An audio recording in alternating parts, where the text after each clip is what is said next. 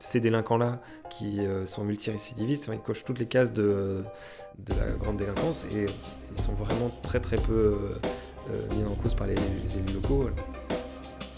Bonjour, je suis Pauline Payassa, je suis journaliste et bienvenue dans le Making of des jours, le podcast des jours.fr. Que risque-t-on en France quand on pollue? Presque rien. Et souvent encore moins que ça.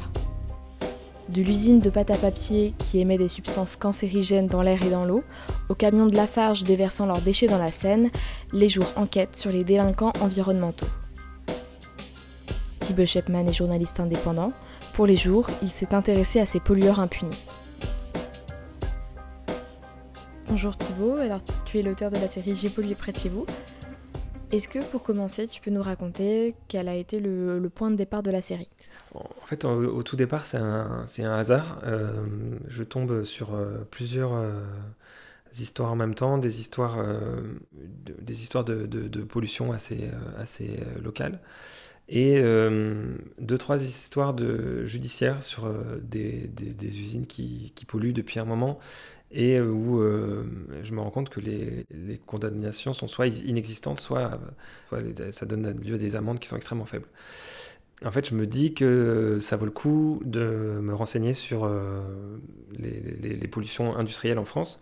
Et euh, on a d'abord j'ai commencé par m'appuyer sur une base de données qui est publiée par France Nature Environnement, FNE, et cette base de données, elle s'appelle Sentinelle de la Nature. Et il y a euh, plusieurs milliers de notes qui sont géolocalisées par des bénévoles et chacun peut dénoncer une pollution dans son coin. Euh, donc euh, je pense les trois quarts c'est des déchets qui sont trouvés dans la rue ou dans la nature. Ça, a été assez long en fait de distinguer les choses intéressantes ou non. Mais en regardant ça, je me suis rendu compte que sur la plupart des territoires en France, on a des cas de pollution, souvent industrielle, qui perdure depuis euh, des années, euh, malgré, euh, bah déjà malgré la loi, et puis malgré les, les remarques des autorités locales. Et donc du coup, j'ai réalisé qu'il y a un schéma qui se répète, c'est-à-dire une usine locale, donc un gros employeur local ne respecte pas les règles, mais n'est pas sanctionné parce qu'en en fait, il y a cette espèce de chantage à l'emploi, soit on continue à polluer et on promet qu'on va essayer de faire un peu mieux, bah, soit on arrête.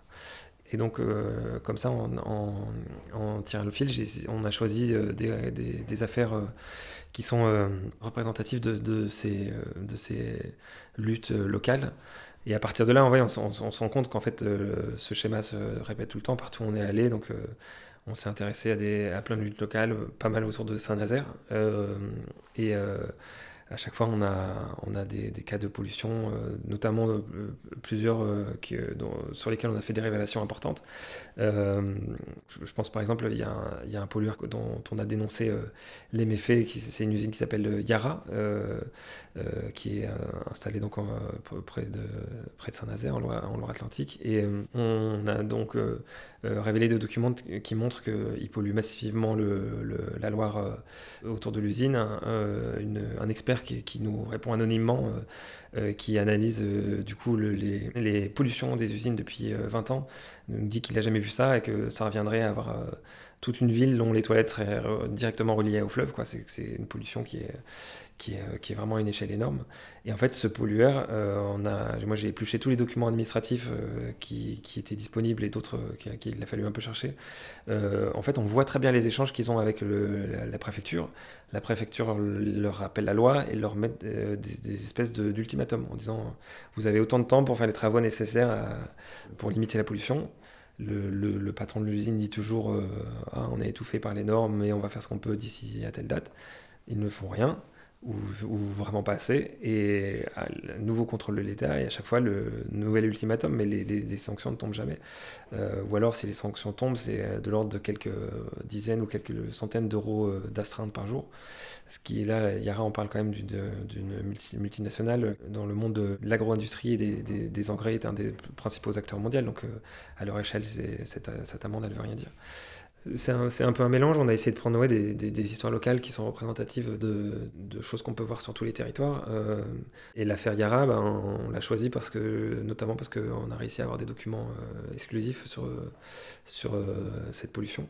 Et aussi parce que ben, c'est très révélateur du manque de moyens, en fait, enfin, du manque d'efficacité, en tout cas, du pouvoir de l'État, donc via le préfet, sur les, les, ce qu'on peut appeler des délinquants environnementaux, hein, parce que c'est des gens qui respectent pas la loi et qui sont en plus multirécidivistes et qui sont pas sanctionnés. Quoi. Donc, ces délinquants-là qui sont multirécidivistes, ils cochent toutes les cases de de, de, la, de, la, grande délinquance et ils sont vraiment très très peu euh, euh, mis en cause par les, élus locaux. Alors certes, ils, apportent des emplois, mais, euh, mais ça mériterait quand même d'être souligné un peu plus par, par le politique. Donc nous, c'est ce qu'on a essayé de faire journalistiquement déjà. Quoi. Et puis ensuite, comment s'est déroulé ton enquête, ton travail? C'est finalement pas si compliqué une fois qu'on a compris comment fonctionne bah, notamment le rôle du, des préfectures. Euh, parce qu'en fait, euh, elles, euh, sont contraintes de publier des documents sur leur site. Donc souvent, il faut savoir où les chercher et c'est vraiment bien caché.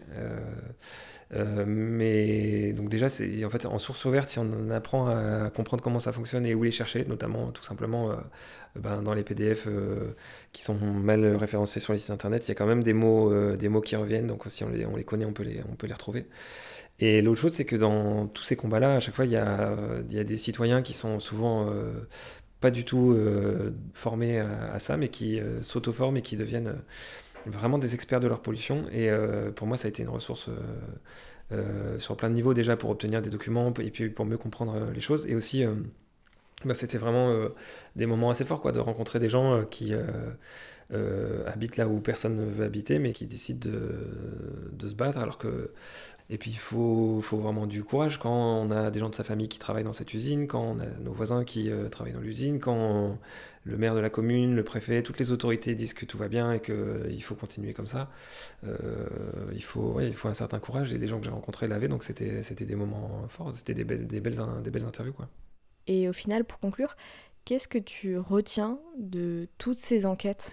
Euh, donc dans ces communes-là, moi j'ai rencontré euh, à plusieurs reprises euh, des militants anti-pollution et, c'est vrai que j'ai été assez fasciné par leur motivation. Il y a des gens qui vont tous les jours sur le site de la préfecture pour être sûr de ne pas avoir raté un document. Et, en sachant que ces gens-là en plus sont vraiment stigmatisés par les, élus locaux, il y a un préfet qui a notamment quand, quand, ces gens-là mettent en avant le fait qu'il y ait beaucoup de cancers, il y a un préfet qui leur a dit mais c'est parce que les gens qui vivent dans ces usines, donc s'ils habitent là, c'est parce que l'immobilier est moins cher, donc euh, c'est quand même des, gens qui, ont, qui sont euh, moins riches que le reste de la population. Donc le préfet dit d'eux qu'ils consomment trop d'alcool et de tabac. donc il y a une espèce de mépris, mépris de classe, mépris social de la part des autorités. Et, le fait de les rencontrer, de, leur donner la parole, c'était important pour moi. Et en plus, j'ai réalisé que c'était des gens très courageux euh, extrêmement motivé. Donc, euh, si, si je dois retenir quelque, quelque chose de cette série, c'est leur combat. Ça donne espoir de voir que euh, malgré tout, il y a des gens qui continuent de se battre. Quoi. Ça m'a beaucoup parlé.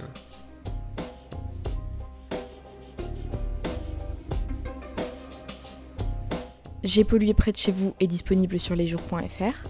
Vous pouvez aussi nous retrouver sur Instagram, Facebook et Twitter at lesjoursfr ou nous écrire à contact lesjours.fr. On se retrouve très vite pour un nouvel épisode.